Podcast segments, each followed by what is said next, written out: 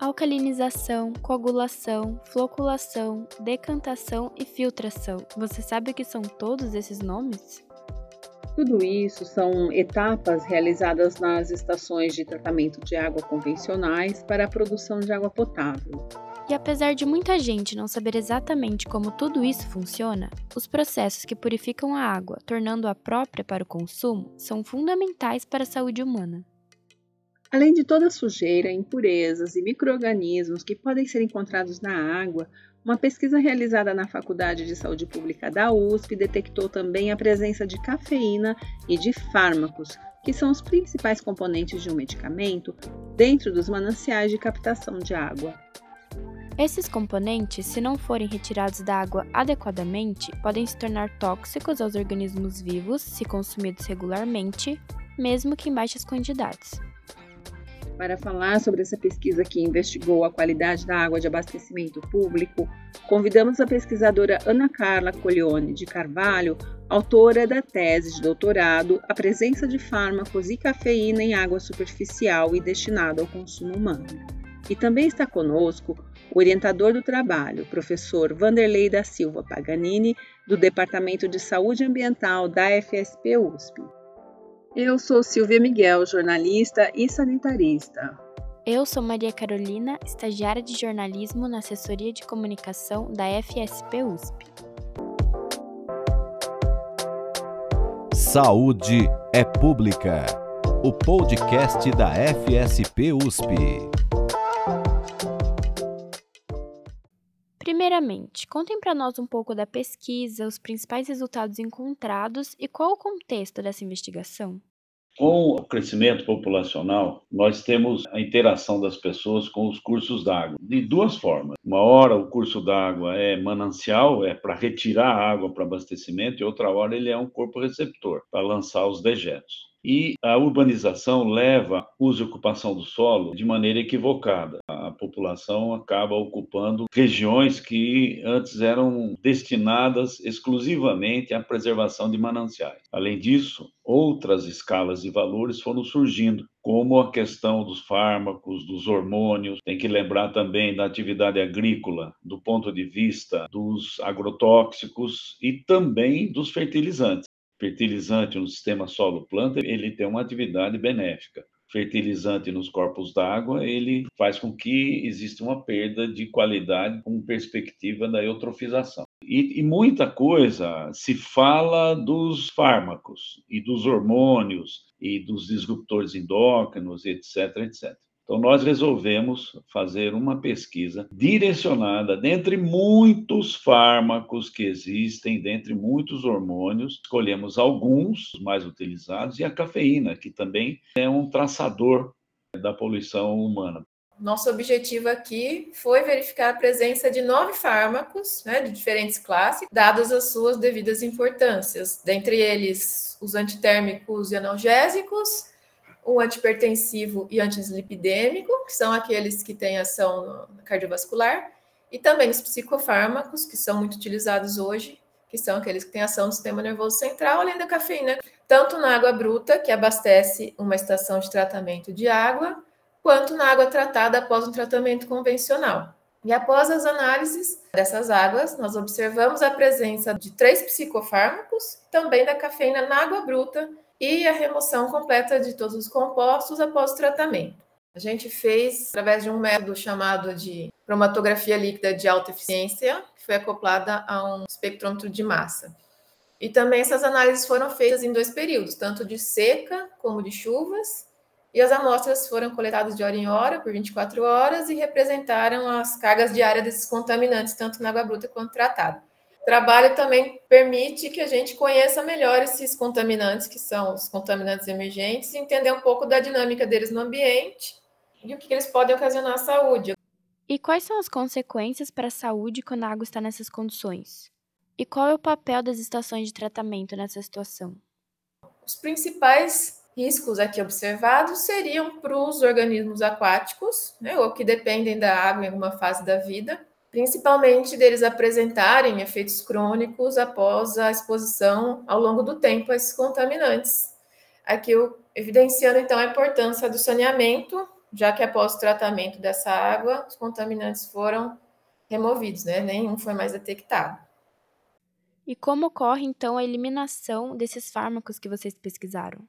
São diversos processos. Dentre eles, a cloração, a oxidação pelo cloro, a própria decantação, a filtração, que nesses processos você tem uma absorção, tanto química quanto física, e aí você elimina esses fármacos. Lembrando também que existe um outro fator que é a fotorremediação. A própria temperatura, incidência de raio solar reduz os agrotóxicos e os fármacos na água. Em que medida cada fármaco tem uma dinâmica físico-química, estequiométrica diferente. Mas também tem o fator do sol, tem o fator da aeração, os fatores naturais. O que não pode é a população atropelar um corpo d'água de maneira que ele não aguente e não tenha perspectiva e capacidade de autodepuração, tanto na questão da matéria orgânica, quanto também nos fármacos, nos fertilizantes, que traz os nutrientes para a água, que pode gerar proliferação excessiva de alga. E aí vem um outro risco, né? A alga comum de surgimento,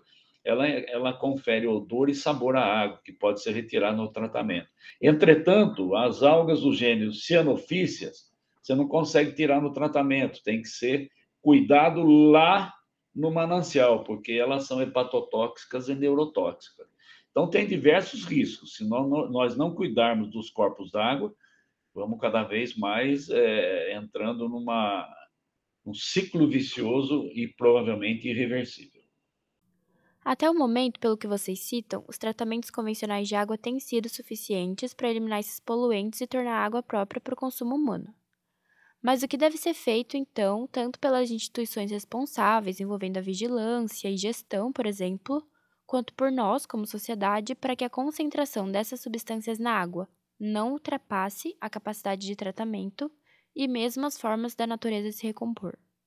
esses fármacos enquanto medicamentos, quando eles entram no corpo humano, vamos pôr, vai, um chute, metade deles atua no corpo humano, degrada, a outra metade é expelida nas fezes e expelida na urina.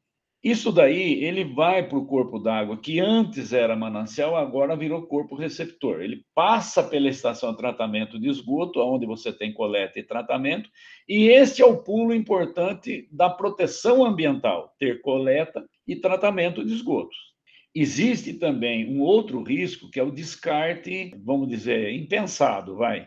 A pessoa tem um remédio lá e ah, já está vencido, eu não vou usar mais põe na válvula de descarga e dá descarga. Isso é uma concentração pesada de fármaco. Então, o resumo, né? a pesquisa que a Ana Carla fez mostrou que o que tinha destes fármacos pesquisados e da cafeína foram retirados na estação de tratamento de água para abastecimento. Detectou-se estes fármacos na água bruta. Portanto, o manancial não está em boas condições. E aí nós temos que trabalhar coleta, afastamento, tratamento e disposição final dos esgotos e as questões culturais das pessoas reduzirem o descarte inadequado de fármaco. Nós devemos coletar 100% dos esgotos produzidos, tratá-los adequadamente para que quando eu lançar no corpo d'água, as cidades que estão mais abaixo possam captar sem risco.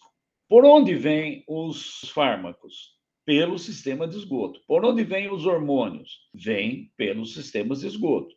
Então, você não pode ter esgoto lançado in natura, você tem que ser, ter esgoto coletado, afastado, tratado adequadamente. Do ponto de vista de agrotóxico e do ponto de vista de fertilizantes, esse daí é um trabalho muito forte de, de dos planos de segurança da água, fazer com que cada um faça o possível para aplicar o que a sistema solo-planta necessita e não mais do que isso, e que os agrotóxicos sejam aplicados com parcimônia e com tecnologia. Eu acho que na fala nossa ficou bem separada a questão do que vem pelo esgoto, o que tem que ser feito, coletar, afastar, tratar adequadamente para que não alcance os corpos d'água que fiquem nas estações de tratamento. Do ponto de vista da atividade agrícola, tem que ser feito um trabalho conjunto de gestão da aplicação dos fármacos, eh, perdão, dos, dos agrotóxicos e dos fertilizantes. Da potabilidade, garantir, como é garantido por lei, a qualidade da água para abastecimento. Só adicionando também fazer o um monitoramento né, desses corpos d'água, porque esses compostos eles têm características químicas muito particulares, cada um se manifesta de um jeito, eles sofrem processos na, no meio ambiente de fotodegradação, biodegradação, diluição nas chuvas, eles podem se absorver os sólidos, sedimentos e tal. E como esse monitoramento dessas baixas concentrações é relativamente novo, é muito importante que eles sejam monitorados para que a gente compreenda melhor o que está acontecendo no meio ambiente antes de chegar na, também na estação de tratamento e ao que esses organismos aquáticos estão expostos. E lembrando que de nada adianta também você ter uma água potável no hidrômetro e não lavar sua caixa d'água, porque vai ter recontaminação. Então, acho que a pesquisa foi isso, uma pesquisa séria, com muito cuidado, para que a gente não seja o cavaleiro do apocalipse de maneira irresponsável. Ah, o mundo vai acabar. Tinha fármaco na água, tinha, o tratamento retirou. Agora, o que, que nós vamos atuar? Na causa ou no efeito? A causa é um manancial ruim. O efeito é temos que tratar complementarmente a água. Agradecemos a Ana Carla e ao professor Vanderlei por participarem deste episódio do Saúde Pública, abordando uma questão importante como a qualidade da água de abastecimento público. E no boletim de hoje vamos falar sobre a nova campanha que está rolando nas redes sociais do Estudo Nutrinet. Você sabe do que eu estou falando? Fique ligado nas redes sociais porque o estudo está recrutando novos participantes. Não perca esta oportunidade de contribuir com a pesquisa sobre a alimentação dos brasileiros. O Nutrinet é o maior estudo sobre nutrição e saúde do país. Ele é executado pelo Núcleo de Pesquisas Epidemiológicas em Nutrição e Saúde da USP, o NUPES, que é sediado na FSP USP. Por meio de questionários online, os participantes da pesquisa respondem perguntas sobre sua alimentação diária e seu estado de saúde. Por meio desses dados, os pesquisadores conseguem investigar os padrões de consumo alimentar dos brasileiros e também identificar fatores que levam ao desenvolvimento de doenças crônicas. Dessa forma, o estudo Nutrinet consegue auxiliar na elaboração de políticas públicas de alimentação e promoção da saúde. E o melhor, todos com mais de 18 anos podem participar e contribuir com a ciência. Se você tem interesse ou quer saber mais, é só acessar o site www.nutrinet.fsp.com www.usp.br. Destacamos aqui também o evento de comemoração dos 10 anos do Sustentária.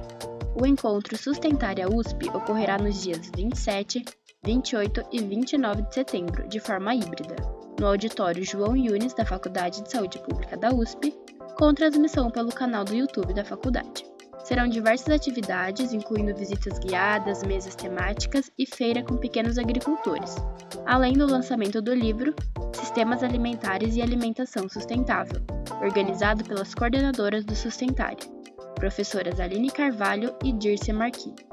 O Sustentária é um núcleo de extensão universitária da USP criado com o objetivo de informar e discutir sobre alimentação saudável e sustentável, baseado em evidências científicas.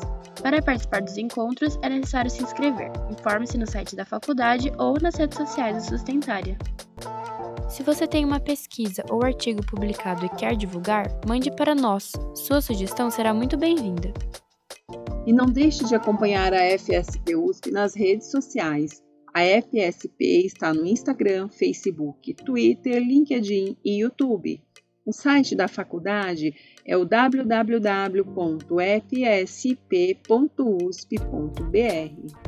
Obrigada por acompanhar mais um episódio do Saúde é Pública. Até a próxima! Este episódio contou com a coordenação editorial de Silvia Miguel, entrevista Natália Milena, edição, roteiro e artes Maria Carolina Milaré Albuquerque.